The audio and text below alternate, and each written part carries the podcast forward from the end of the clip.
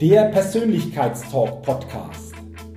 Der Podcast mit viel Inspiration, neuem Denken und starken Impulsen für ein bewusstes Wachstum rund um die Themen wirkungsvolle Persönlichkeitsentwicklung und intelligente Potenzialmaximierung. Der Podcast ist für alle Menschen, die ihre mentale und emotionale Welt nachhaltig erweitern und stärken, ihre Persönlichkeit entwickeln und ihre Potenziale maximieren wollen, um dadurch immer wieder sowohl in ihrem beruflichen wie auch im persönlichen Leben ganz besonders leuchtende Ausrufezeichen setzen zu können. Mein Name ist Jürgen Zwickel und ich freue mich sehr, dass du heute mit dabei bist. Also, lass uns mit dem Persönlichkeitstalk starten. Hallo und herzlich willkommen zu einer neuen Ausgabe des Persönlichkeitstalk Podcast. Der Podcast für neue Inspiration, neues Denken und für ein bewusst persönliches Wachstum. Vielen Dank, dass du heute in diese Podcast-Folge hineinhörst oder auch hineinziehst, je nachdem, ob du es hörst oder bei YouTube ansiehst. Und ich freue mich heute wieder auf einen ganz besonderen und sicherlich spannenden Interviewgast, den ich persönlich schon sehr lange kenne, aber wir solch ein Interview in dieser Form so noch nicht hatten. Und deswegen freue ich mich, bin gespannt und sage herzlich willkommen im Persönlichkeitstalk Podcast Ralf Edelhäuser. Ralf, herzlich willkommen und schön, dass du dir heute die Zeit für unser Interview nimmst. Vielen Dank, lieber Jürgen, für die nette Begrüßung. Kann ich nur zurückgeben und freue mich auf die nächste Dreiviertelstunde. Bevor das verstanden, lieber Ralf, will ich dich natürlich den Hörerinnen und Hörern noch ein wenig näher vorstellen. Ralf Edelhäuser Einstieg ins Berufsleben durch eine Ausbildung zum Bankkaufmann in der Stadtsparkasse Nürnberg. Danach bei der, äh, oder danach bei der Georg Simon Ohm Fachhochschule Nürnberg ein Studium zum Diplom-Betriebswirt. Danach Wertpapierberater bzw. Firmenkundenbetreuer für freie Berufe in der Stadtsparkasse Nürnberg und in der Sparkasse Mittelfranken Süd. Und dann ab 23. März 2011 erster Bürgermeister der Kreisstadt Roth, was zugleich ja auch deine Heimatstadt ist oder Geburtsstadt ist, Ralf. So viel mal zu deiner Vorstellung. Du wolltest jetzt. Ich hätte, eine kleine, ich hätte eine kleine Ergänzung. Das, war nicht, das Studium war nicht danach, sondern es war zusammen. Das war so ein ah. duales Studium. Das habe ich dann in fünf Jahren miteinander gemacht. Also deswegen war das auf einen Aufwasch weg. Okay, ja, also Ausbildung und Studium in einem Gang, aber letztendlich war es der Weg. Und äh, spannend vor allen Dingen, du hattest jetzt Zehnjähriges als erster Bürgermeister, 23. Genau. März 2011. Und vor allen Dingen spannend ja auch die Situation, dass du zuerst so im Bankwesen unterwegs warst und dann nach und nach den Schritt so in die Politik gewagt hast. Letztendlich der letzte Schritt dann hauptamtlicher Bürgermeister. Wie war das für dich, Ralf? War das schon immer ähm, so, ein, so ein Thema für dich, politisch dich zu engagieren oder so in deiner Heimatstadt Bürgermeister zu werden? Wann ist das gereift? Willst du einfach mal erzählen, wie die Ursprünge so ausgesehen haben? Ja, das ist relativ schnell erzählt. Ähm, ich war zehn Jahre alt, vierte Klasse und ich habe eigentlich schon immer Zeitung gelesen. Also seit der zweiten Klasse, sage ich mal. Äh, der Ursprung war, weil ich jetzt Leichtathletik quasi jeden Sonntag irgendwie äh, beim Sportfest war, jeden Samstag und am Montag, Dienstag war der Artikel in der Zeitung. Da hast du mir selber geschaut, ob es drin stehst, ja. Und was halt wieder geschrieben worden ist, ob es richtig oder falsch war oder sonst irgendwas. Und da habe ich auch immer das rote, äh, den roten Teil gelesen und da war ja nicht bloß Sport drin, sondern war ja auch das Restliche drin. Und äh, meine Nachbarn waren zwei SPD-Stadträte. Äh, mein Lehrer war von der damaligen UWG, heute würde man sagen Freie Wähler Stadtrat, ähm, war noch Kriegsgedienter mit, mit auch entsprechender Verwundung. Und ähm, ich habe dann in der, der, vierten Klasse sogar in Franz Josef Strauß die Hand geschüttelt, wie er seinem Sohn hier das Gelöbnis abgenommen hat. Ähm, weil, warum? Weil unser Lehrer und der Schulleiter beide da hinten mussten haben und deswegen haben wir die letzten zwei Stunden frei gehabt. Und dann habe ich gesagt, komm, da gehen wir hin, da, da ist jetzt dann der Ministerpräsident und wir kommen da wirklich hin und der kommt mit dem 7 BMW vorgefahren und der steigt aus und wir stehen vor der Tür. Ja? Und wir mit unseren Schulranzen und dann Herr Ministerpräsident, ja. Dann boah, das war schon mal ein guter Einstieg. Und das nächste war dann, mein Schulleiter ist dann ein halbes Jahr später zum Roter Bürgermeister geworden. Und das ist der Hans Weiß. Und der war wirklich super beliebt. Das war also der beliebteste Bürgermeister, den es eigentlich, sagen wir mal, seit dem Zweiten Weltkrieg irgendwie auch gegeben hat. Äh, da nehme ich mich jetzt nicht aus, ja, äh, dass er weitaus beliebter vielleicht auch war. Und äh, das hat mir eigentlich schon imponiert,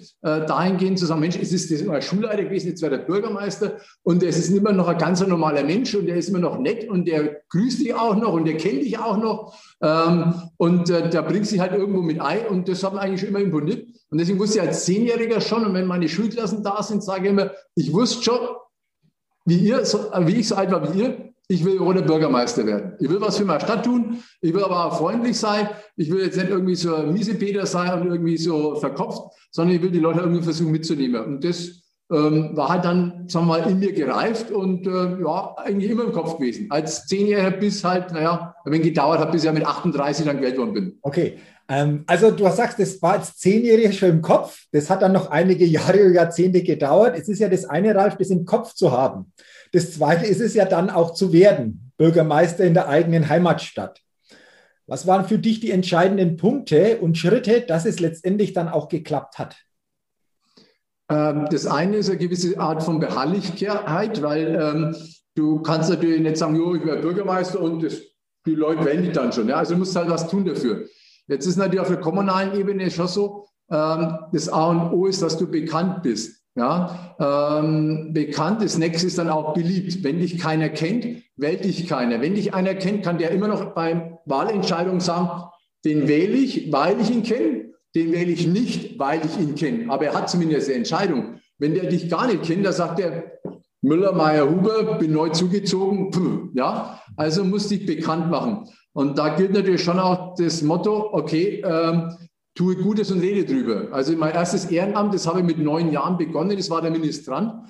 Und dann war ich halt Oberministrant, dann war ich im Pfarrgemeinderat, in der Kirchenverwaltung, teilweise parallel dazu, äh, in beiden Ämtern. Ich war Jugendleiter vom zweitgrößten Sportverein, vom TSV, äh, habe da halt Aktionen gemacht, äh, bin mit die Kinder weggefahren, habe Jugenddiskurs äh, veranstaltet, was man halt als Jugendleiter so macht in einem Sportverein habe Übungsleiterschein gemacht, Kampfrichterschein, habe bei Laufveranstaltungen und sonstigen sportlichen Veranstaltungen ein bisschen moderiert, einmal eine Benefizskala in der Kulturfabrik gemacht.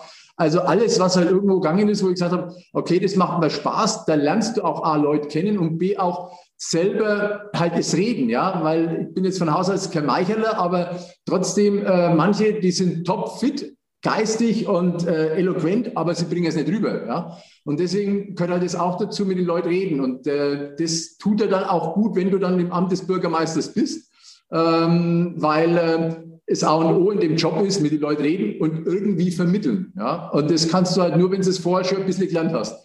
Und das gehört halt zum Leben dazu und da gehört auch die Sparkassenwelt dazu. Ja? Äh, du hast ja mit Kunden zu tun und die, deine Bürgerinnen und Bürger und deine Kinder, die du um dich herum hast, sind ja auch irgendwo deine Kunden. Ja? Weil sind die mit dir zufrieden, wählen sie dich, wählen sie dich auch wieder.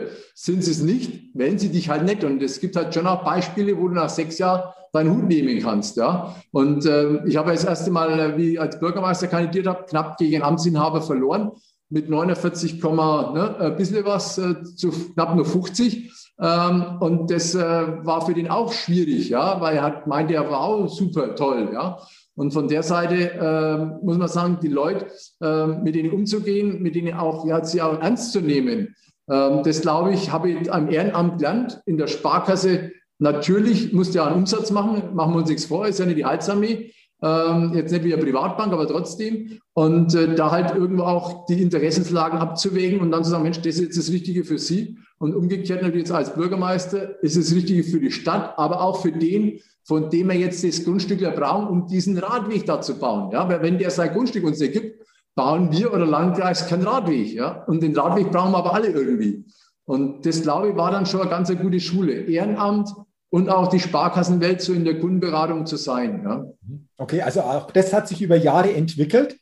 Wenn ich das jetzt so raushöre, Ralf, dann sage ich auch, das hat viel mit der Persönlichkeit auch zu tun, die sich sicherlich auch in diesen Jahren und Jahrzehnten entwickelt hat. Würdest du das auch sehen, dass Persönlichkeit ein ganz, ganz wichtiger Faktor ist als Bürgermeister, aber auch grundsätzlich im politischen Bereich, aber auch in anderen Bereichen des Lebens?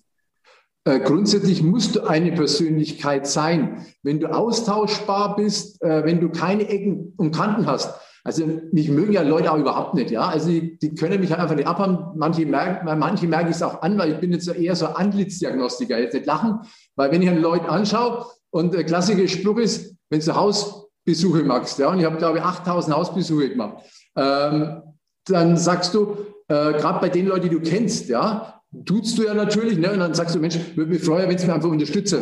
Und wenn der in diesem Moment nur 0,1 Sekunden zuckt, ja, das siehst du an den Augen, das siehst du an der ganzen Gestik und Mimik. Und wenn dann noch kommt, ja, schauen wir mal, dann weißt du, nein, der wählt dich nicht, obwohl du mit dem quasi im Sandkasten gespielt hast. Ja? Also das, das hast du dann schon gespürt und das siehst du dann aber in der Persönlichkeit. Der eine wird sagen, oh Scheiße, der wählt mich nicht. Oh Gott, oh Gott, oh Gott, die wählen mir alle nicht. Nee, du brauchst 50 Prozent plus eine Stimme, du brauchst nicht 100 Prozent. Ja? Nächster, nächster Kundenkontakt, ja, nächster Verkaufserfolg oder halt nicht. Ja? Aber nicht immer dann ins Schlechte, sondern ins Positive denken. Und ich glaube dann, du wächst auch mit der Aufgabe. Und ich habe ja, wie gesagt, einmal schon kandidiert, 2005 und knapp mit 300 Stimmen verloren. Und 2005 war ich gerade mal 32. Und, und dann haben halt die Leute gesagt, naja, ist schon ein wenig jung, ne?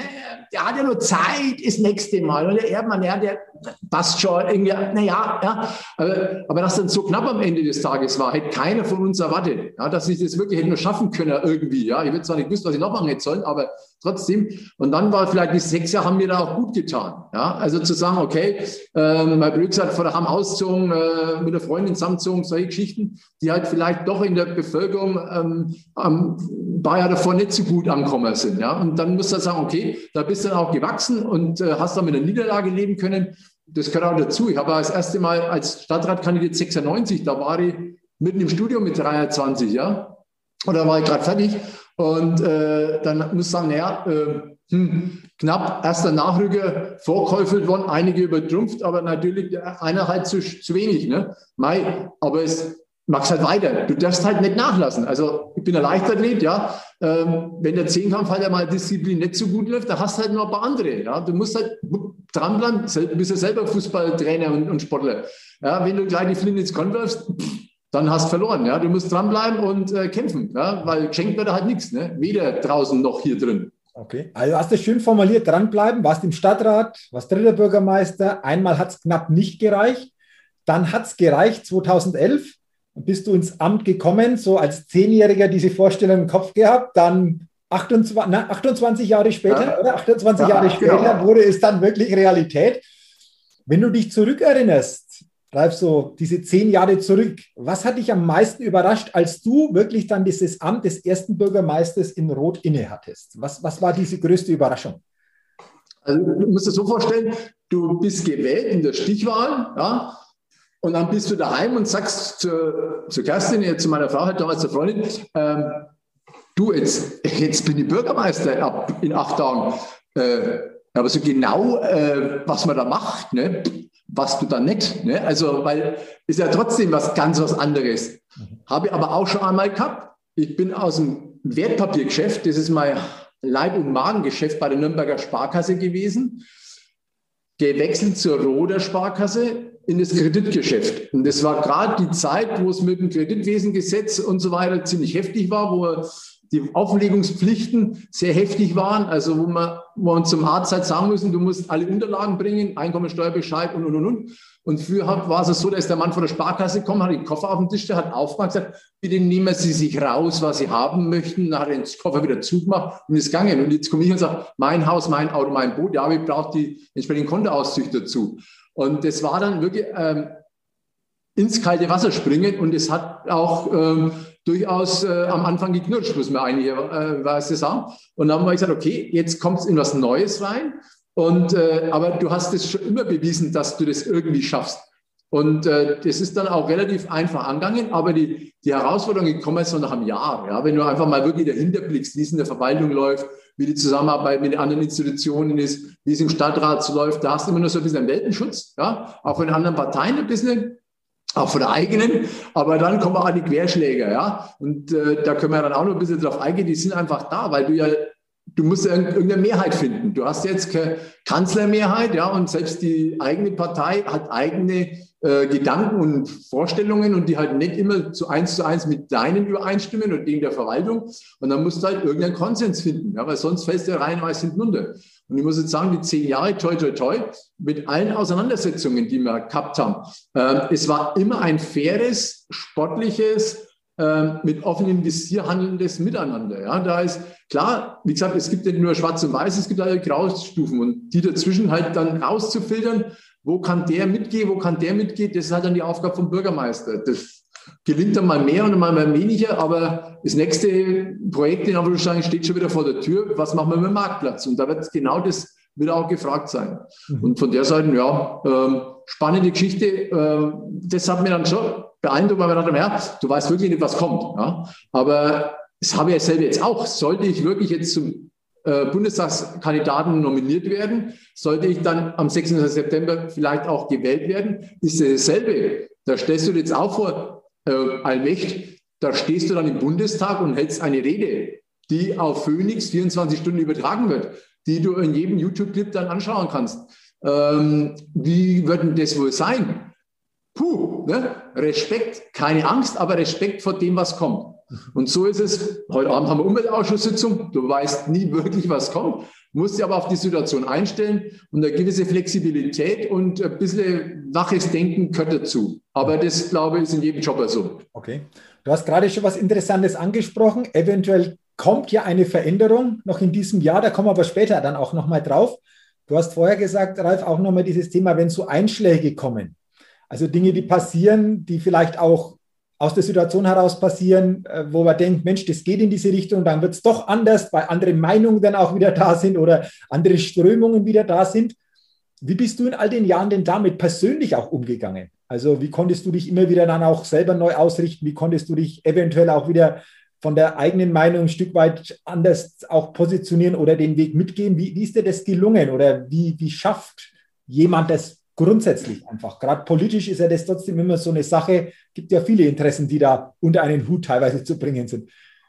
Also auf der kommunalen Ebene ist, glaube ich, das A und O, die Leute, ähm, also wenn man mal die, die Bürger anschaut, aufzuklären, weil es ist trotzdem so, dass die Bürger meinen, also der Bürgermeister ist für alles verantwortlich. Mhm. Ist es eine Straße, die bei Ihnen verläuft? Ist es Ihre Straße? Ist es eine Straße der Stadt? Rot, Punkt, Bürgermeister. Nee, nee, das ist eine Staatsstraße und die gehört nicht einmal im Landrat, sondern die gehört dem Freistaat Bayern und da sind die Kollegen in Nürnberg zuständig. Ja, nee, warum und weshalb? Ähm, da werden Parkgebühren am, machen wir mal kurz Schleichwerbung, am Kauflandparkplatz eingeführt, ja, in der Ruppenpassage. Äh, Bürgermeister, seid ihr alle Blade, ja? Puh, ja, also da musst du erstmal aufklären, Freunde, das ist nicht der Bürgermeister, ist ja nicht einmal der Stadtrat, ne, das ist gar keiner, sondern das ist denen ihr eigenes, privates Vergnügen zu sagen, das soll halt nicht im Sommer sechs Stunden Park werden, weil alle umsonst ins Freibad übergehen, sondern ist halt jetzt so. Und wer halt einfach nach einem Jahr immer noch nicht mitgekriegt hat, dass du eine Parkscheibe einlegst, bist du halt selber schuld. Ja, zahlst du halt. Also, ja, und äh, also deswegen ist es auch Aufklärungsarbeit zu leisten. Das gilt auch für Stadtratsgremium. Wir versuchen unsere Sitzungsvorlagen ähm, so ausführlich wie nötig und so erhellend wie möglich auch zu machen, dass jeder, der jetzt sagen wir mal auch von der Presse, weil auch die Presse natürlich auch darüber berichtet, und wenn jetzt die auch dem nicht folgen können, was wir da vorstellen, dann haben wir auch ein Problem. Aber wenn wir es vielleicht zwei, dreimal erklären müssen, und B, weil natürlich die Presse dann auch vielleicht falsch berichtet. Und das wollen wir natürlich auch nicht, weil es soll ja dann auch nicht bloß der Sitzungsverlauf wiedergegeben werden, sondern auch der Inhalt dessen, was wir sagen wir, vorgestellt haben. Ähm, jetzt, wenn du fragst, natürlich, wie gehst du auf so Veränderungen um? Äh, also meistens, wenn es funktioniert, denkst du dir, uff, nochmal gut gegangen. Ja? Wenn es am Anfang nicht so funktioniert, dann musst du versuchen, vielleicht das Thema zu vertagen. Ja? Brauchen wir nochmal einen neuen Gutachter, der äh, mal nochmal eine Stellungnahme abgibt? Braucht man nochmal die Rechtsaufsicht vom Landratsamt, die sagt, also wir würden das so und das so sehen. Ähm, ganz schlimm ist, wenn du dir vorher immer schon eine feste Meinung gebildet hast, aber nicht alle Meinungen gehört hast. Mhm. Und da habe ich mir schon versucht, immer möglichst frei zu nehmen. Ich habe erst einmal Verwaltungsmeinung, sagen wir, blöd gesagt vom Bauamt, ja, Bauamtsthema. Ähm, dann habe ich meinen geschätzten Beamten, wie sitzen der, der war vorher auch im Stadtrat gesessen. Okay, hat also auch diese beiden Dimensionen. Und dann kommen, sagen wir mal, die, die Leute, ob es Stadträte sind, ob das die Bürger sind. Äh, und daraus dann erst die Meinung zu bilden, die dann in eine Sitzung geht. Das ist, glaube ich, das Wichtige, weil sonst, ähm, wenn du das vorher machst, bist du zu verbohrt. Und wenn du zu verbohrt und zu verbissen bist, äh, bringt es nichts, weil irgendwann hast du die Mehrheit gegen dich und du kannst es ja nicht durchsetzen. Eine Stimme von 31. Dann kannst du dich in die Schmollecke zurückziehen. Hilft aber nichts, ja. weil in der Zeitung bist du der Depp, ja, und bei den Leuten draußen. Warum haben jetzt die äh, dauernd elf, also sagen wir mal 16 zu 15 Entscheidungen? Haben wir nie, also ganz selten, dass solche knappen Entscheidungen da sind. Ja? Ähm, weil ich sage, okay, ich bin am Ende des Tages habe ich die Meinung, aber da habe ich zumindest die anderen ein bisschen versucht mit reinzunehmen. Manchmal ganz wenig, na, selten gelingt es mir halt nicht. Ähm, zum Beispiel, was war denn jetzt das Kinderhaus? Da haben wir gesagt, okay, Kinderhaus Kupferplatte wir in der Planung, kostet uns 10, 11 Millionen. Schießt mir in der Sitzung die CSU-Fraktion quer und sagt, viel zu teuer. Ja, wir haben hier in den Unterlagen nachgeschaut, es wird viel zu teuer gebaut und das darf nicht sein. Also den Architekten in die nächste Sitzung eingeladen. Das ist nicht zu teuer, aber natürlich kann man das ein bisschen kleiner machen, ja, weil wir bauen halt ein bisschen, dass auch mehr Platz ist und so, so ein paar Räume, die man halt extra braucht, aber nicht unbedingt gefördert werden. Also dann haben wir das ein wenig runter reduziert und am Ende des Tages haben wir dann einen Konsens gehabt. Aber in der Sitzung ne, fängst du natürlich schon schlucken an, wenn dann irgendein anderer, jetzt einer von der eigenen Fraktion sagt, ja, zu teuer, ja, aber wir brauchen nur die Kindergartenplätze. Ja, aber trotzdem zu teuer und in Ouagadougou ist es irgendwie billiger gebaut worden, ja. Ja, Mensch, ne? Also da musst du ein wenig flexibel sein, ähm, weil äh, wenn du dann deine Schmollege gehst, da verlierst du alles. Ja? Da verlierst du alles. Da kannst du, da kommst du auch nicht mehr raus. Ja? Du, nein, aber ich werde Feuerwehrmann. Ne? Nee, das Ende. Ja? Und äh, demzufolge glaube ich, habe ich es ganz gut hingekriegt.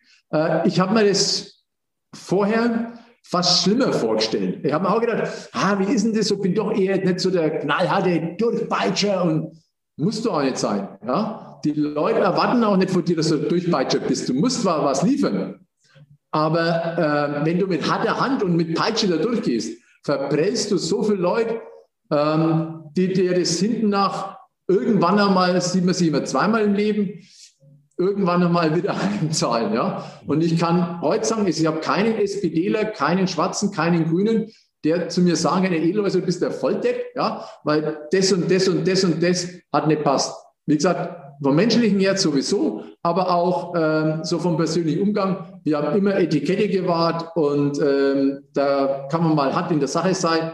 Und das wollen auch die Leute in der Kommunalpolitik. Und das glaube ich ist auch schön in der Kommunalpolitik. Ja, die siehst du dann, okay, die Straße ist gemacht worden oder der Kindergarten ist gebaut worden. Ja, blöderweise hat halt bis vor ein paar Jahren die Straße aber der zahlen müssen, ne, der da jetzt hier gerade die Sanierung äh, gekriegt hat. Ja, die haben dann nicht gut auf dich irgendwie zu sprechen wollen. Ne? Also klar, jetzt hat er der Söder und der Aiwanger weg, aber trotzdem unterm Strich, glaube ich, brauchst du einen Konsens und du musst ein gewisses Maß an Menschlichkeit noch haben. Ja? Also wenn du zu hart bist in dir selber äh, und nicht mehr gewisses Maß an Flexibilität zu haben, gehörst du auch da nicht hin. Okay.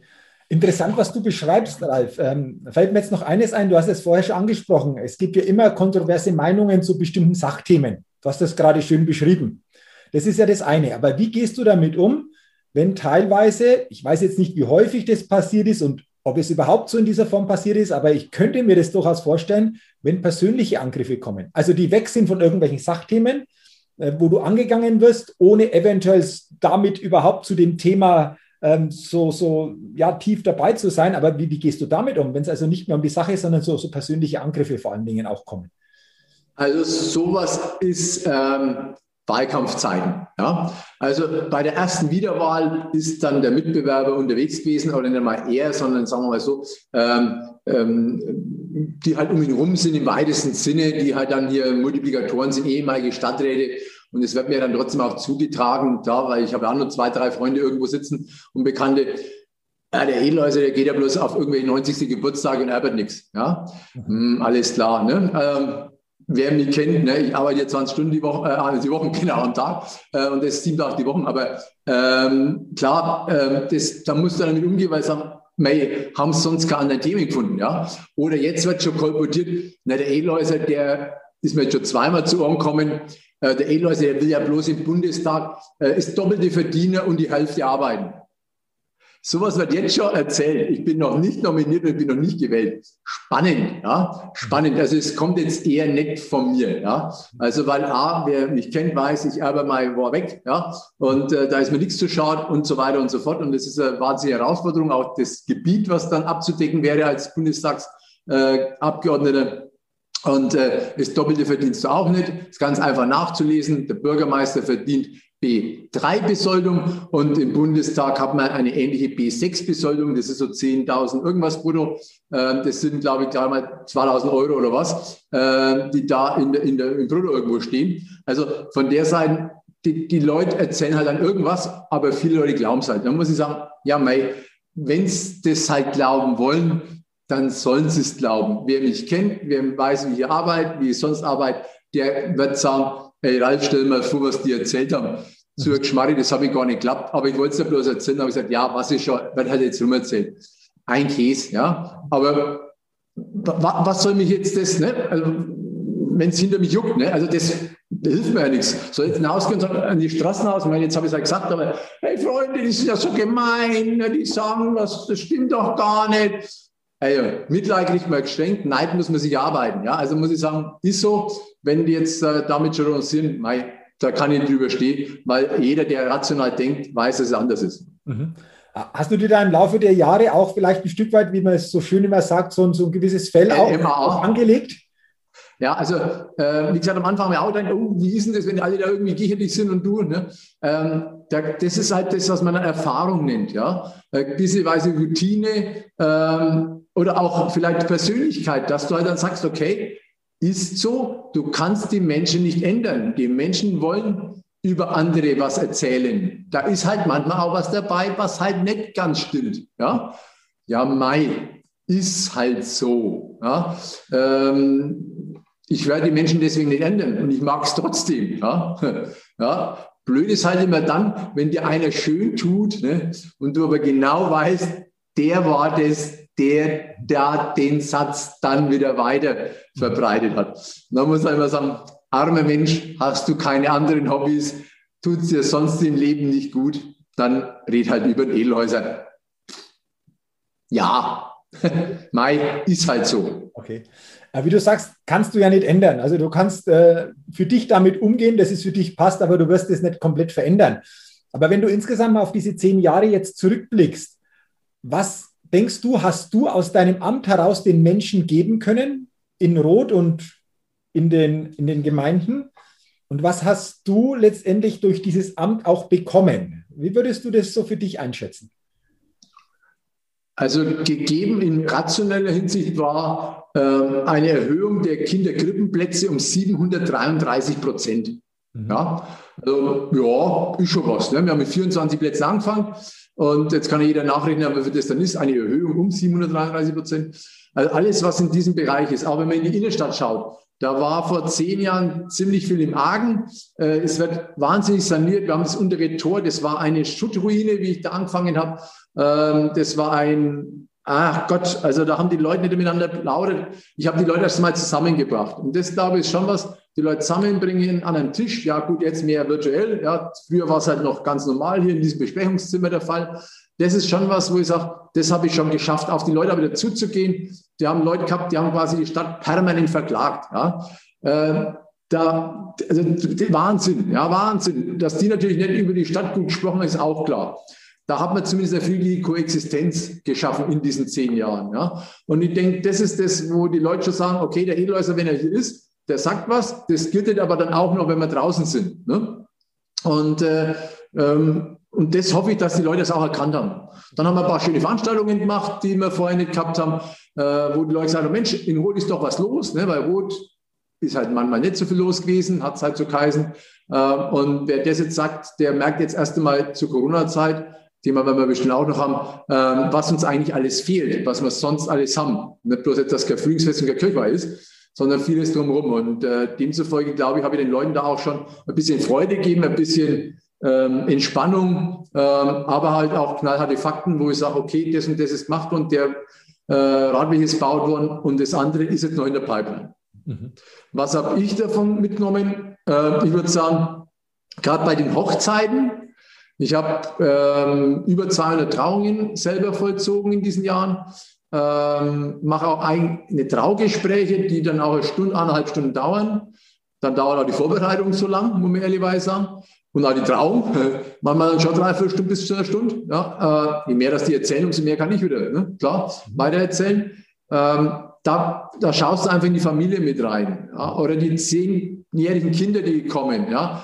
die dann sagen, Hallo, Herr Edelhäuser, Sie sind mit meiner Mama in die Schule gegangen. Oh, wie hieß, heißt denn deine Mama oder wie hießen die? Ja? Oder Herr Edelhäuser, äh, wenn du dann weißt, was ist mit der Valentin-Passage, warum ist da nichts drin? Dann weißt du, die Kinder unterhalten sich zu Hause auch am Küchentisch mit ihren Eltern über ganz normale Themen, nicht bloß über den Kinderspielplatz, sondern was in der Stadt funktioniert und was halt nicht funktioniert. Herr Edelhäuser, wie ist denn das mit dem Hallenbad? Ja? Ein Dauerthema seit 20 Jahren. Und das werden wir auch noch ein paar Jahre brauchen bei der wirtschaftlichen Lage, wenn man so anschaut.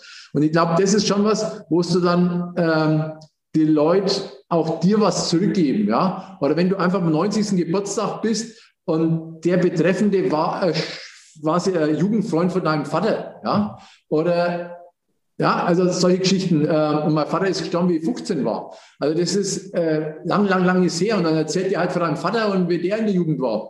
Ah, dann denkst du halt schon, Mensch, das würdest du, wenn du nicht Bürgermeister wärst, würdest du das nicht erfahren können. Ja? Und das ist nicht technokratisch und Recht und Gesetz. Ja, irgendwo ist dann Recht und Gesetz, aber es gibt immer noch eine gewisse Grauzone. Oder man bespricht dann mit dem Landratsamt, wie weit können wir denn bei dem Bauantrag gehen? Wie weit geht ihr mit? Ja?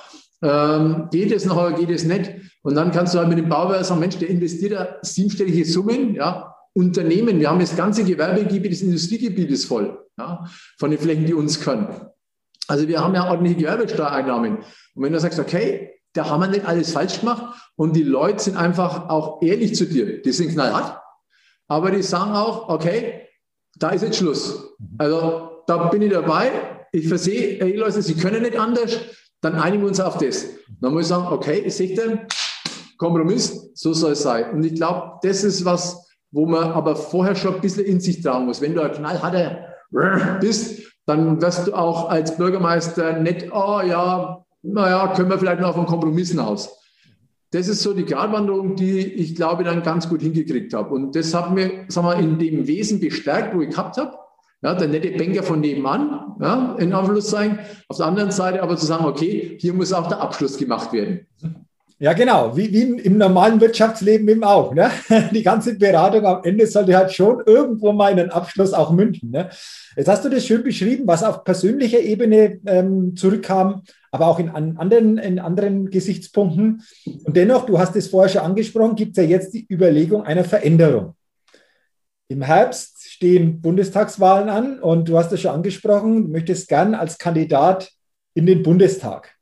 Jetzt interessiert mich und vielleicht auch den einen oder anderen, der da hineinhört, wie kam es denn dazu, dass du sagst, nach zehn Jahren, erster Bürgermeister der Stadt Roth, ist der nächste Schritt in den Bundestag für mich durchaus mal sehr, sehr interessant. Was waren die Beweggründe oder sind die Beweggründe, Ralf, für, für diese Überlegungen? Also zunächst einmal ähm, ist es immer dann gut, wenn man sich von was verabschiedet, wenn es A Spaß macht und B die Leute vielleicht nur sagen, ach schade, Mensch, war doch ganz okay, ne? hat er alles richtig gemacht, aber hat nicht alles falsch gemacht. Und nicht das sagen, na Gott sei Dank geht er, oder? Genau, ja. Und ich maße mir schon an zu sagen, ich würde auch, sagen wir mal, bei der nächsten Kommunalwahl oder Bürgermeisterwahl zu 23 auch nochmal gewählt werden. Ja. Ähm, dann ist man 18 Jahre im Amt. Und das ist natürlich dann schon eine Zeit.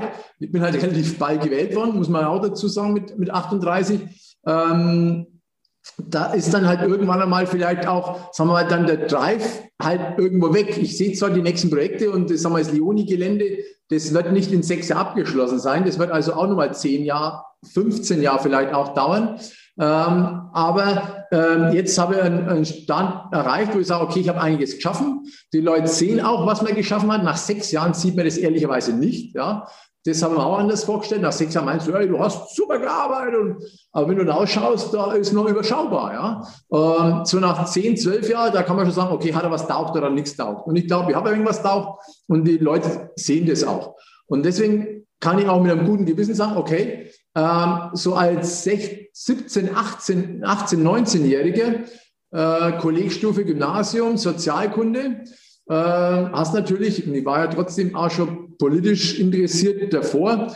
Ähm, ich habe dann natürlich auch die RHV-Zeitung schon gelesen, bevor meine Eltern aufgestanden sind, auch die ersten Seiten aus der NN. Habe dann schon mal gemerkt, die waren irgendwie ein bisschen linksliberal, nennen wir es mal so, ja, wo ich auch nicht mehr nachvollzogen habe, warum die so waren. Ähm, aber Entscheidungen, die wir hier unten auszuführen haben, werden in Berlin und in München getroffen. Ja? Und demzufolge war das, sagen wir mal, im Hinterkopf schon immer mal da, naja, also Berlin würde sich durchaus auch mich irgendwo reizen als Herausforderung. Ja, wir wohnen ja in Stadt des Challenge. Äh, würde ich sagen, ist es immer im Hinterkopf gewesen. Nur als du kannst sagen, ich will roter Bürgermeister werden. Du kannst nicht sagen, ich will Bundestagsabgeordneter werden, weil da sind so viele Einflussfaktoren, die im, im politischen, im vorpolitischen Raum irgendwo sind, die du auch nicht beeinflussen kannst. Da muss auch die Zeit passen und die passt halt jetzt gerade. Ja? Ähm, die hätte vielleicht ein paar Jahre früher nicht gepasst. Weil man sagt, nee, also erstmal musst du hier einen sauberen Job abliefern, bevor du dich für was anderes bewerben kannst. Und das, glaube ich, ist gegeben. Also eigene persönliche Interesse, Hinterkopf. Ähm, damit gehst du aber auch nicht hausieren und legst quasi als, ne, weil ich kann immer sagen, als 10-Jähriger, als 15-Jähriger, als 20-Jähriger, ich will wohl Bürgermeister werden. Aber du gehst nicht als hausieren und sagst, ich will Bundestagsabgeordneter werden, weil das ist ja Käse, ja. Und, äh, und jetzt sagen wir so, okay, ich sehe jetzt, welche Auswirkungen zum Beispiel das gibt im Hinblick auf ähm, Ganztagesbetreuung von Kindern. Wir kommen gerade zurecht, wie wir unsere Kinder in die Kinderkrippen und Kindergärten unterbringen. Jetzt kommt dann die Verpflichtung für die Gemeinden, die in Ganztagesbetreuungen auch in den Grundschulen hinzuwiegen. Wir wissen gar nicht, wo wir die Kapazitäten finanziell, arbeitsmäßig, platzmäßig hernehmen. Jetzt haben wir auch noch Geburtenzuwächse in der Stadt. Gott sei Dank, ja, super, toll. Aber wir, wir schwabern da vor einem äh, Loch ins nächste. Und da muss ich sagen, also da würde ich gerne sagen, Achtung, erstens schön fördern und zweitens aber auch einen gewissen zeitlichen Rahmen. Immer wenn irgendein Bund irgendein Zeitfenster vorausgibt, dann rödeln hier alle deutschen Kommunen, alle bayerischen Kommunen und wird hektisch. Ja? Da muss man ein bisschen was darauf schauen. Und ich glaube auch von meiner Vita her habe ein ordentliches Spektrum. Also ich komme jetzt nicht von dem Motto äh, Kreissaal, Hörsaal, Plenarsaal, sondern ich komme halt, dazwischen war schon ein bisschen was. Ja, bin Reserveoffizier, äh, war bei der Bundeswehr, habe mein, meine Ausbildung, mein Studium gemacht, habe auch mal was gearbeitet, mal was Richtiges gearbeitet, habe an der Front gearbeitet, äh, habe jetzt auch hier äh, meinen Mann äh, gestanden und deswegen glaube ich, habe ein relativ breites Spektrum, was ich abdecken kann. Ja? Äh, was ich vielleicht auch als Lebenserfahrung, du würdest vielleicht sagen als Persönlichkeit, auch mit einbringen kann. Und ich finde es, glaube ich, eine total spannende Geschichte, ja. Äh, einfach in der, in der deutschen Hauptstadt ähm, die Belange einfach mitzuentscheiden. Jetzt machen wir mal nichts vor. Ich werde als Hinterbänkler beginnen und ich werde jetzt auch nicht irgendwie Staatssekretär, irgendwas der Geier was. Also, ne, schon, das ist ein ganz anderes Pflaster, auf dem man sich da bewegt. Aber äh, ich glaube, ich könnte aufgrund der Erfahrung her das mit einbringen und äh, halt sagen wir mal für unsere Region, für den Bundeswahlkreis 246, das ist der Landkreis Rot und Landkreis Nürnberger Land, wo auch die Leute eigentlich auch passen für solche ähm, ja, äh, Austausche, ja, jetzt im, im Austausch bei Firmen, bei den Ehrenamtlern. Ähm, das ist mir eigentlich schon Herz gewachsen und das kannst du dann auch immer noch machen und du bist dann nicht irgendwo, wie sie mal heißt, die da oben in Berlin. Nee, ich will einfach für die Leute da sein, so wie ich als Bürgermeister bin. Da bin ich jetzt vielleicht nicht mehr bei jedem Grillfest, ja, äh, oder bei sechs Grillfesten an einem Abend, wie es im Sommer normalerweise so üblich ist. Aber du bist einfach da für die Belange, die die Leute dann haben, egal ob es die Kinder sind, ob es die äh, Erwachsene, ob es die Senioren sind, ob es die Unternehmer sind, das glaube ich wird schon auch eine, eine spannende Zeit werden und auf die freue ich mich ganz einfach. Okay, du hast vorher angesprochen, ähm, es geht noch um die Nominierung, ähm, um letztendlich dieses formale Prozedere. Bis wann wird es dann so quasi endgültig entschieden sein, ob das dann so quasi äh, für dich dieses Thema Bundestag äh, wirklich so zutrifft? Also normalerweise wäre es jetzt Ende April der Fall. Wir hatten es jetzt schon Anfang April geplant für nächsten Freitag. Äh, aber äh, das ging jetzt wegen Corona nicht und da muss man jetzt ein wenig vorsichtig sein, weil das müssen Präsenzveranstaltungen sein. Wahrscheinlich wird es jetzt eine Outdoor-Veranstaltung sein, vielleicht bei einem dir bekannten äh, Fußballverein, der schon mal äh, Regionalliga und so weiter Erfahrungen hatte. Ja, also wird es jetzt nicht allzu viel geben im Landkreis Nürnberger Land. Ja, im Landkreis Roth gibt es da jetzt ganz wenige. Ja, ja. Äh, und Da, da ist, äh, heute schauen die sich das ganze Gelände mal an. Also das sind halt so organisatorische Sachen, die einfach geklärt werden müssen. Ja. Ähm, ich gehe nicht davon aus, dass es einen Mitbewerber, eine Mitbewerberin gibt, die dann in dieser Nominierungsversammlung sagen, hier, ich will auch. Ist aber ganz normale Geschichte. Wer ist Demokratie? Kann durchaus auch der Fall sein. Und dann geht es halt darum, da die 150 Leute äh, davon zu überzeugen, dass äh, ich der richtige Mann für Berlin bin. Okay. Also, das wird auch in nächster Zeit passieren. Du hast es angesprochen, April. Wir haben heute, Datum des Interviews, den 6. April 2021. Ralf, und du hast es auch angesprochen, Stichwort Corona. Ähm, Veranstaltungen, politische Veranstaltungen äh, sehen anders aus wie noch vor einiger Zeit. Wir sind über ein Jahr jetzt mit diesem Thema, jeder von uns total ähm, konfrontiert. Jetzt so quasi in der dritten Welle, was ja einfach auch immer so angesprochen wird. Und die Politik natürlich hat hier einen ganz, ganz starken Einfluss auf dieses Thema mit Entscheidungen, mit dem, was passiert, was nicht passiert. Wie nimmst du zuerst mal dieses Thema auch aus politischer Sicht als Bürgermeister denn wahr? Was bekommst du mit? Wie siehst du das? Welchen Blick hast du denn auf dieses Thema Corona beziehungsweise auf das, was entschieden wird und wie so im täglichen sich das dann auch zeigt? Also auch da gilt wieder Aufklärung. Wer ist für was zuständig? Äh, die Entscheidungsebene endet auf Landratsamtsebene. Da ist das Gesundheitsamt, da ist der Landrat, da ist äh, Infektionsschutz. Ja? Ähm, wir als Kommunen haben da nicht allzu viel zum Spielen. Auf, dann haben wir Landesebene, Freistaat Bayern gibt Infektionsschutzmaßnahmenverordnungen raus und dann die Bundesebene, die vielleicht ein bisschen schwierig sich gestaltet aufgrund unserer Struktur. Ja, wir haben halt einfach mal äh, unsere Bundesländer, die ihre hoheitliche äh, Aufgabe haben und auch in dem Fall auch Gott sei Dank wahrnehmen. Aber natürlich koordinationsmäßig manchmal ein bisschen schwierig dann auch da ist, wenn du halt oder die Mufti machen könntest. Bundeskanzlerin, Bundeskanzler sagt, so ist es und gut ist, haben wir halt nicht. Und äh, wenn du unterschiedliche äh, Inzidenzwerte deutschlandweit hast, äh, ist ja jeder Landrat, sagen wir mal so, ich könnte jetzt das so und das so machen. Und ich sehe dann schon, dass die Bevölkerung das beim ersten Lockdown auch wirklich hingenommen hat. Ganz einfach, ganz einfach, okay, ist halt jetzt so. Da konnte sich aber auch keiner vorstellen, dass das so lange dauert. Und jetzt muss man aber wieder sagen, Historie, wir hatten die letzte war 1918 bis 1920, letzte Pandemie. Das waren zwei Jahre. Jetzt kann man natürlich sagen, naja, so ein Virus ist deswegen nicht blöder geworden, ja, nur weil der jetzt 100 Jahre später wiederkommen ist. Äh, die sind eher noch schlauer und mutieren noch wüster. Also ähm, ist der Vorteil ist, dass man die Impfstoffe schon relativ schnell, ich sage jetzt mal BioNTech, Pfizer, die jetzt relativ flugs da waren, die Deutschen, ähm, türkischer Herkunft, die das da wirklich super entwickelt haben, wo auch mit der bayerische Firma drinsteckt, mit bayerischem Kapital und so, auch klar. Aber unterm Strich ähm, war das ein Vorteil. Aber ähm, die Leute wollen das nicht begreifen, dass man sagt, das dauert jetzt zwei Jahre. Ja? Die wollen schnell eine Lösung haben. Schnelle Lösung, nicht immer die richtige Lösung. Und jetzt, wenn man diesen Lockdown, der jetzt seit Dezember anhält, äh, ich kann es voll verstehen, wenn ich Familienväter, Familienmütter sehe, die Kinder sitzen zu Hause, haben äh, Homeschooling, äh, die Eltern haben ähm, teilweise Homeoffice oder auch nicht, die haben nicht so viel Urlaub, die haben vielleicht keine Großeltern, die da sind, die mal die Kinder übernehmen könnten.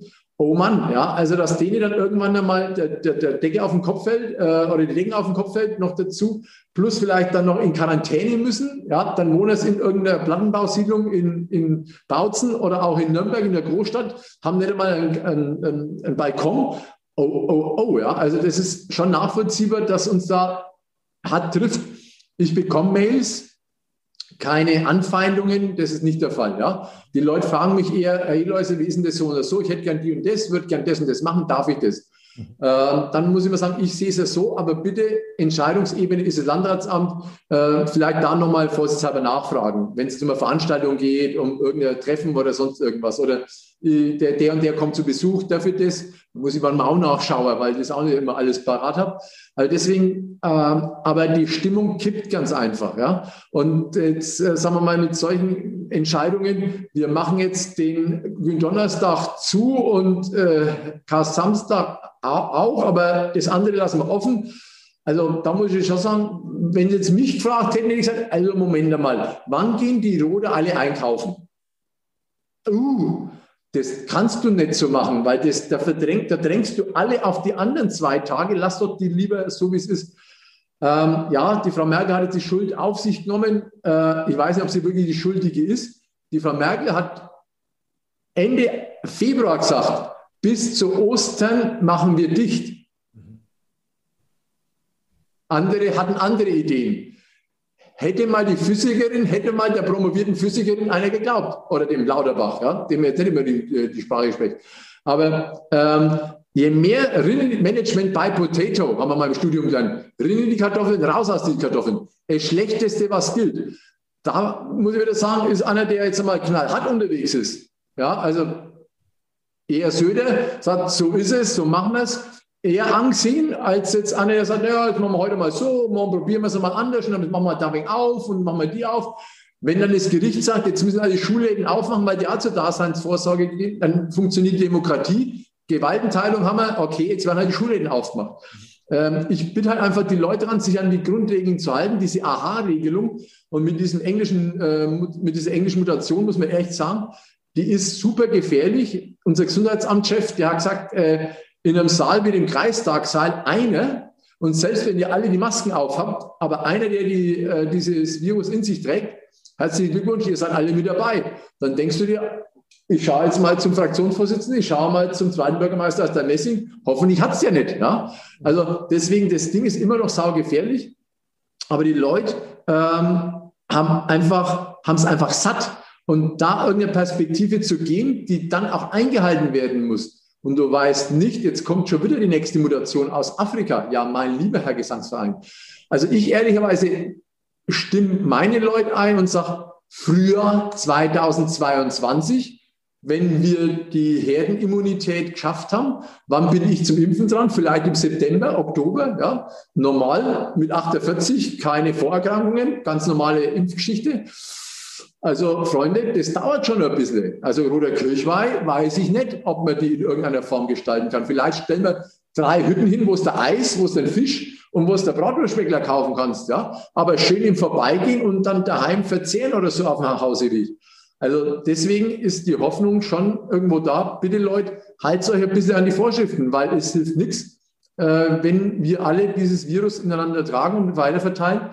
Gott sei Dank haben wir jetzt in Not auch diese Impfstation, äh, falsch, diese äh, Impfstation haben wir ja schon länger, äh, diese Schnellteststation, äh, wo du ohne Beschwerden hingehen kannst, um halt zu sagen, okay, ich versuche mal äh, vielleicht doch dann irgendwo einkaufen zu gehen. Mhm. Heute habe ich eine Mail bekommen von einer aus ähm, äh, in der Pflege, die sagt, Eloise, wie kannst du dich denn bewerben als, als Modellstadt?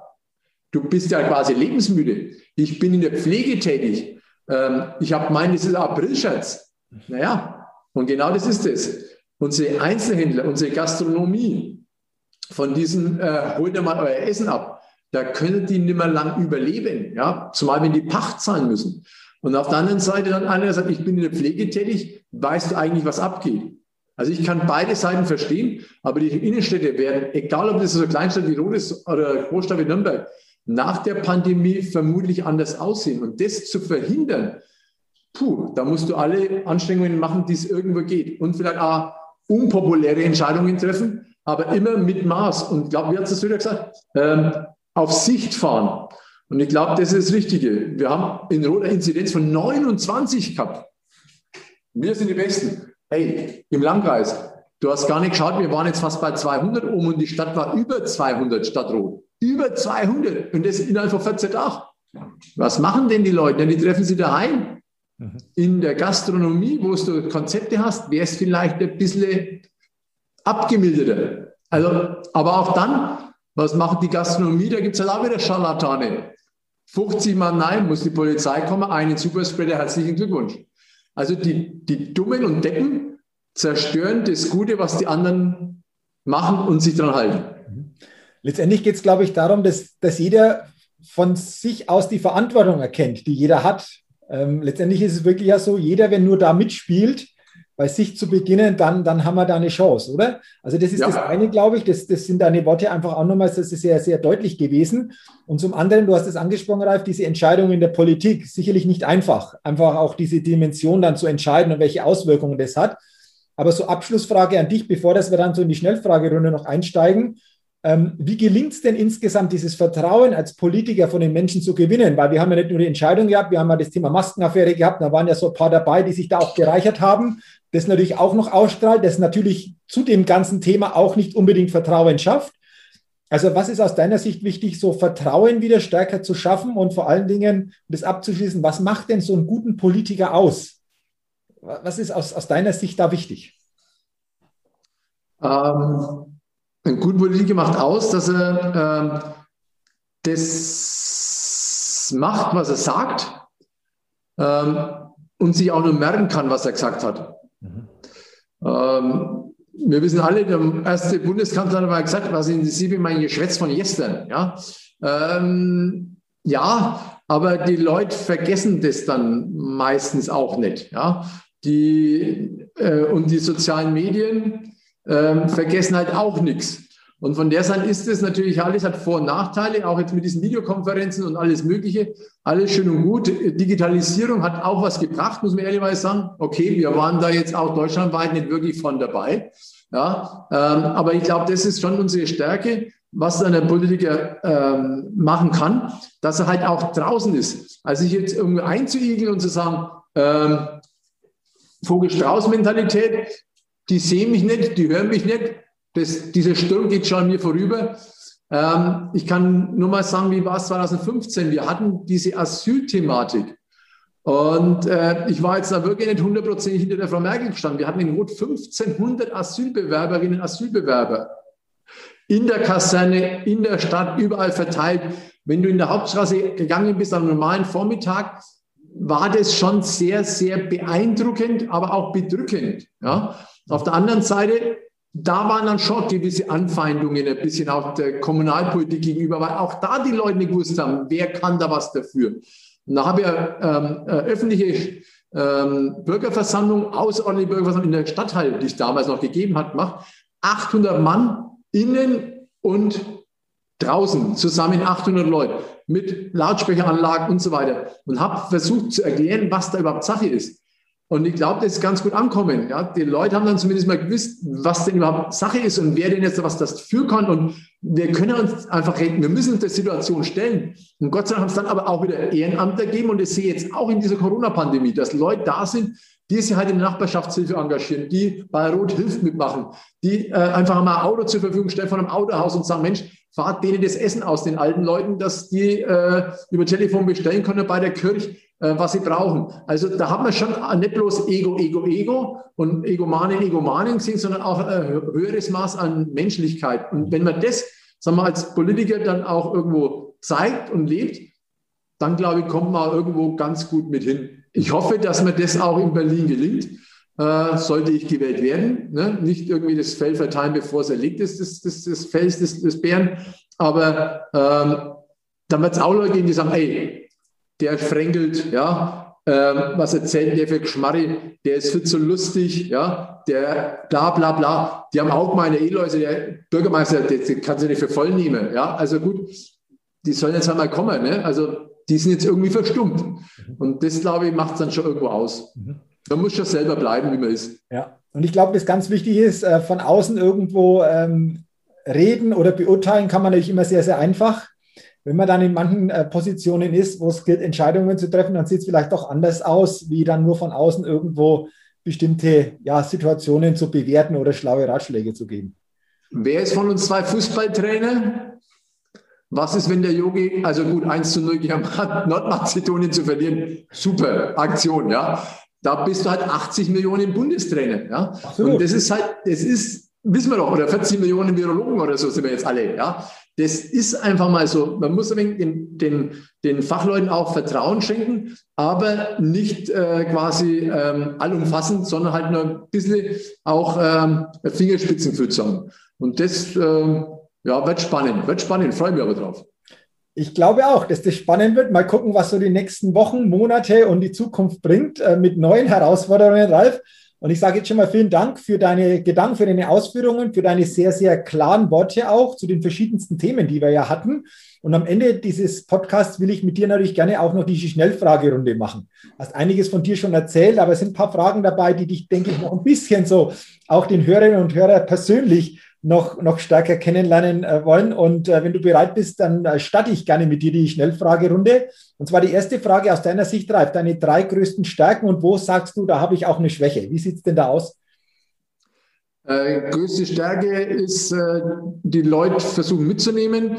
Ähm, Stärke ist, äh, sportlich zu sein und deswegen auch äh, ähm, es kämpfen zu lernen, aber nicht verbissen zu sein. Ja, das habe ich mal, glaube ich, in einem Vorstellungsgespräch, bei meinem ersten Vorstellungsgespräch gesagt, ähm, ich bin schon selbstbewusst, aber ich bin jetzt nicht irgendwo verbissen, weil Verbissenheit nicht gut. Mhm. Wo ist meine Schwäche? Ich laber manchmal zu viel und äh, also beim Abschluss den Abschluss dann vergessen zu machen. Ja, so nach dem Motto, äh, dazu sagen, jetzt halt einfach die Klappe, jetzt ist gescheit, jetzt ist gut und nächste. Ja. Okay, okay, interessant. Ähm, lass uns mal zur zweiten Frage kommen. Gibt es eine Gewohnheit, die du hast, vielleicht sogar täglich hast, wo du sagst, das ist eine coole Gewohnheit? Klar ist das immer Definitionssache, aber gibt es so eine coole Gewohnheit von dir? Wüsste jetzt nicht explizit eine coole Gewohnheit habe. Ich würde aber trotzdem versuchen, wenn die Pandemie wieder rum ist, als Gewohnheit den Sport wieder von anzustellen. Okay. Weil das braucht man ein bisschen frei zu sein. Egal, ob ich morgen gehe oder mal eine halbe, dreiviertel Stunde schwimmen. Ähm, du denkst dann an andere Sachen und du kommst wieder auf Sachen, wo du hier drin einfach nicht dran denkst oder in irgendwelchen anderen. Also deswegen, der Sport gehört als Gewohnheit gut dazu, weil auch für den Körper und Geist gut ist. Okay, Sport zum einen. Nächste Frage. Welcher Wert ist dir besonders wichtig? Menschlich zu sein und nicht verhärmt. Mhm, okay, interessant. Dann gibt es einen Satz, Ralf, der für dich so ein Leitsatz ist, eventuell sogar so ein wichtigster Satz, der dich im Leben begleitet oder den du gehört hast. Wenn ja, welcher Satz ist das? Ich bin der Geist, der stets verneint und das mit Recht, denn alles, was entsteht, ist wert, dass es zugrunde geht. Drum besser wäre es, dass nichts entstünde, so ist denn alles, was ihr Sünde, Zerstörung, kurz das Böse nennt, mein eigentliches Element.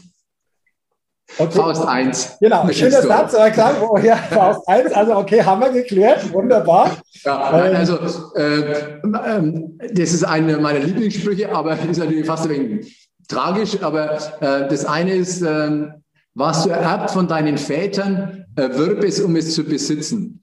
Also schon auch wissen, wo man herkommt. Ja? Okay. Ähm, dass das nicht Gott gegeben ist, sondern dass die auch was geschaffen haben, deine Leute vor dir und äh, dass du das auch, dein Mann, deine Frau stehen musst, um auch, äh, sagen wir, in der Gesellschaft auch äh, ähm, ja, deinen dein Beitrag zu leisten. Und ich glaube, das gehört schon irgendwo mit dazu. Okay, interessanter Satz, interessanter Gedanke. Danke dafür. Welches Credo verfolgst du? Gerne auch politisches Credo, wenn du das als politisches Credo verstehen willst. Ähm, du brauchst keine 100 Prozent, es rangen 50 Prozent plus eine Stimme. Ah, okay. okay, auch interessant. Genau, also das reicht, um dann einfach zu sagen, ich kann bestimmte Dinge dann, dann angehen.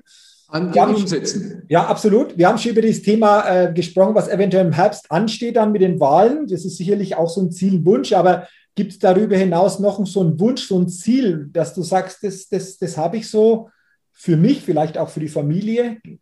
Gibt es da? Ja, also zum bleiben und zusammenbleiben. Also das ist, äh, unsere Familie ist überschaubar. Das ist die Kerstin, das ist der Felix und ich. Wir haben keine Großeltern mehr, sind alle schon weggestorben und so weiter. Ähm, deswegen glaube ich, die Keimzelle der Gesellschaft ist die Familie, ähm, dass wir da eigentlich zumbleiben. Das ist gerade in der jetzigen Zeit, glaube ich, nicht bloß, weil wir, ich habe 22. März Geburtstag gehabt und wirklich Gesundheit ist es A und O, weil alles andere, da kannst du 10.000 im, äh, in der Woche verdienen, ja, oder Fußballstar habe ich mal einen, einen, äh, einen Gehaltsnachweis gesehen, 100.000 Euro im Monat hat er verdient, ja, mein lieber Gesangsverein. Also da muss ich sagen, oh, der hat jetzt andere Sorgen dann. Ne? Wie geht das Geld unter und kann dann im Dschungelcamp landen? Aber ähm, glaube ich, Schuster bleibt einmal leisten, schau, was du kannst und übertreib's nicht. Ja? Also jetzt zu sagen, Leute kommen auf dich zu, wenn du mal Bundestagsabgeordneter bist, willst du dann Kanzler werden? Da muss man sagen, okay, ja, also da gehört schon noch mal irgendwas anderes dazu.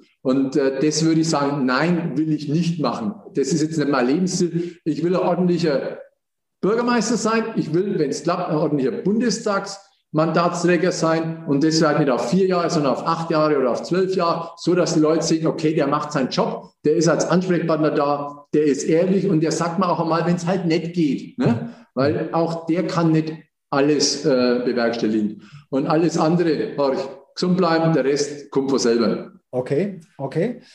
Dann ähm, zur drittletzten Frage. Zwei Stühle, auf einem Stuhl sitzt du, der andere Stuhl ist noch leer.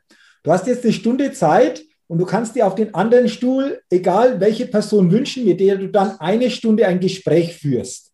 Wen würdest du dir gerne auf diesen Stuhl setzen? Also äh, ich würde die Frau Merkel nehmen, Aha. weil ich habe sie in jungen Jahren als äh, Umweltministerin bei der Frauenunion in Rotaurach mhm. einmal erlebt und habe mir damals schon gedacht, holla die Waldfee, mhm. Respekt, aus der könnte noch was werden. Mhm. Also ich wusste nicht, dass sie der Bundeskanzlerin wird. Das wäre die eine. Und falls es noch irgendwann mal äh, einige Monate später einen weiteren Stuhl gibt, glaube ich, würde ich auch mal also den Papst da draufsetzen. Ja? Mhm. Ähm, als Katholik und ehemaliger Oberministrant eine spannende Geschichte momentan. Ja? Also das glaube ich, äh, wie die 2000 Jahre alte katholische Kirche auf die nächsten 100, 200, 500 Jahre sich ausrichten wird. Ja, auch konservativ oder wir segnen jetzt auch äh, Schwulen und Lesben. Ja, das ist eine total spannende Geschichte, wie die sich da aufstellen wird. Also deswegen werden jetzt so zwei Leute, die sagen, ja, okay. bei dem Markus Söder, den kriege ich schon mal eine halbe Stunde oder so. also der, der ist einfach wie jetzt die. Den ist einfach, ja. Werden aber interessante Gespräche. Ich möchte einmal nur zurückkommen. Du hast gesagt, bei der Frau Merkel damals schon Holla die Waldfee. Wie ist das zu verstehen? Also die war vom Auftreten her fachlich mega kompetent. Die war ja nur wirklich jung. Also ich weiß jetzt nicht mehr, wann das war. Und ich war ja auch noch recht jung. Mhm. Und ich habe mir gedacht, also wie die da aufgetreten ist, wie die ihre Meinung da kundgetan hat, äh, als Physikerin, okay, da war sie Umweltministerin, da war eine gewisse Affinität auch, auch mit da. Äh, es, es war einfach beeindruckend für mich. Also wie die auch gesprochen hat. Ja? Also sie ist jetzt ja nicht, wo man sagt, oh Gott, da kommt die Michelle Hunziker. Ja? Also der Herr, oh, da wurde der Mund, ne? sondern äh, wie die gewirkt hat. Also die hat äh, äh, Eindruck auf mich gemacht ja, und auch wirklich Wirkung gezeigt. Und ähm, deswegen habe ich heiden Respekt vor der, wie die auch diese, diese Kanzlerschaft gemacht hat. Also, dass die jedes Mal als ähm, wichtigste Frau auf der ganzen Welt um Platz zwei oder so weiter unterwegs ist, muss ich einfach sagen, vollkommen zurecht. Auch wenn man nicht immer 100% der gleichen Meinung ist. Okay, okay. Aber interessant, das hat mich jetzt nur interessiert, einfach diese, diese ja. Aussage, was das genau war. Dann vorletzter Gedanke. Persönlichkeitstalk Podcast. Wir hatten das Thema Persönlichkeit schon, aber wenn du das Wort Persönlichkeit hörst, bedeutet das was für dich? Authentizität, mhm. ähm, Klarheit und Wahrheit. Mhm, okay, interessant. Lass mal ganz so stehen, so, so klar jetzt einfach auch. Und dann der letzte Gedanke, wenn du an die Zukunft denkst, dann denkst du an. Ohne Corona Sommer, Sonnenschein, Apfelscholle und eine Tafel kalte Schokolade. Okay, auch ein schöner Gedanke. Vor allen Dingen möglichst ohne Corona. Dann hätte es doch insgesamt was und ich glaube, das wäre für viele einfach eine gute Vorstellung. Was auch immer. Weil dann, dann können wir wieder zusammen sein. Ja, dann können wir ja. wieder zusammen sein bei unseren Festli, bei ja, einfach mit Leuten, die man halt jetzt einfach vielleicht nur so oder am Telefon sieht. Mhm. Und äh, ich glaube, da merkt man erst einmal richtig in so einer Zeit und in so einer Phase, ähm, was das andere, wo auch nicht immer alles gut war, mhm. aber was einem abgeht, wenn diese menschliche Nähe oder wie oft du jetzt auch gesagt kriegst, ey, drück dich, ja, also mit denen hast du nicht alle Verhältnis mit den Männern und den Weibern, die da das schreiben, mhm. äh, aber trotzdem sagen, Mensch, ähm, wäre schön, wenn das einmal wieder so ging irgendwie. Ne? Also nicht diese Bussi-Bussi-Gesellschaft, das habe ich sowieso immer nicht gemächt. Ja? Bussi-Bussi links und rechts, da schaut Corona mal nichts, ja, diese Oberflächlichkeit. Aber wirklich Leute, die da wichtig sind, die du auch lange Zeit nicht gesehen hast, zu sagen, Mensch, ähm, diese ganzen Geburtstage, die da ausfallen, ja, ist ja Wahnsinn. Also, ja, da machst du irgendwie Videos, Clips und die schickst dann an irgendjemand, der dann irgendwie das zusammenstellt. Alles nett, ja, aber einfach mal ein Gescheiter auf den Buckel hauen und sagt, du alte Waschhaut, jetzt haben wir es aber wieder gebracht, dass du jetzt eigentlich 50 geworden bist. Hau die rein, ne? jetzt schau mal, dass du die nächsten zehn Jahre gut überstehst, weil das sind die schlimmsten. Ne? Also so nach dem Motto. Das glaube ich, das wird schon ganz gut sein. Okay. Ich glaube, das ist etwas, was viele sich wünschen, vielleicht alle sich wünschen. Und ähm, bleiben wir mal in der Hoffnung, dass das irgendwann so die nächste Zeit auch wieder mehr wieder möglich ist. Das wäre für uns alle, denke ich, einfach auch eine schöne, eine schöne Sache. Schöne Sache war für mich auch dieses Interview.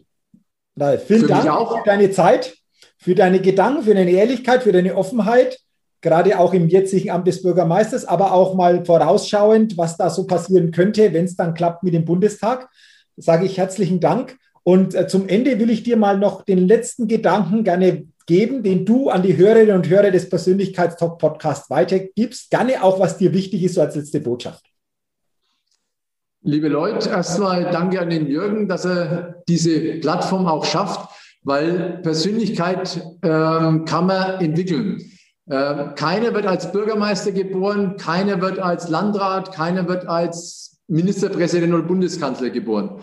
Deswegen würde ich euch sagen, schaut auf euch, schaut auf eure Stärken und schaut euch, dass da Leute um euch schaut, die euch ehrliches Feedback geben. Ehrliches Feedback ist nicht immer nice, wie das so neudeutsch heißt, aber auf keinesfalls lost in der Jugendsprache. Alles hat seine Zeit und äh, nehmt diese Anregungen auch mit und umgekehrt seid auch für andere Menschen Leute, die äh, ehrliches Feedback geben und nicht mit dem erhobenen Zeigefinger, du, du, du, das hast du jetzt wieder falsch gemacht, weil da macht man eher Menschen schlecht und macht man eher schwach, sondern es geht darum, den Menschen stark zu machen, weil dann haben wir eine starke Gesellschaft und auch eine starke Demokratie. Wunderbar. Ralf, danke nochmal für diesen letzten Gedanken, der, denke ich, auch sehr, sehr wichtig war.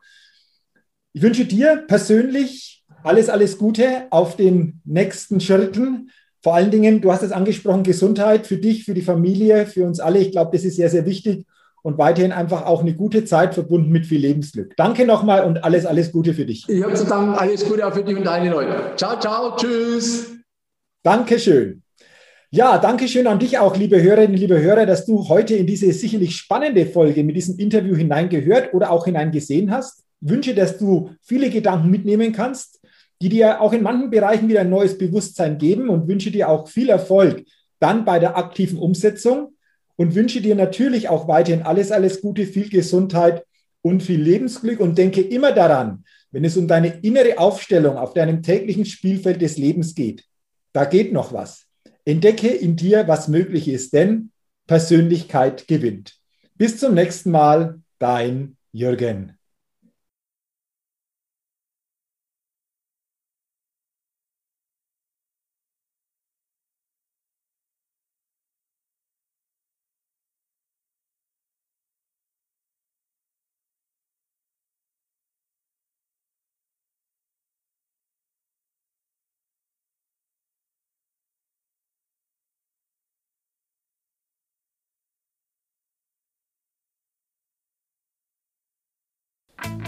Hallo, ich bin's nochmal. Hat dir dieser Podcast gefallen? Wenn dir dieser Podcast gefallen und dich weitergebracht hat, dann gib mir sehr gerne bei iTunes eine 5-Sterne-Rezession und wenn du noch Zeit hast, gerne auch ein persönliches Feedback, damit ich den Persönlichkeitstalk Podcast immer weiter verbessern kann. Ach ja, und wenn du noch mehr zu mir und meinen Themen wissen willst, dann gehe sehr gerne auf die Seite www.jürgenswickel.com. Max gut, dein Jürgen.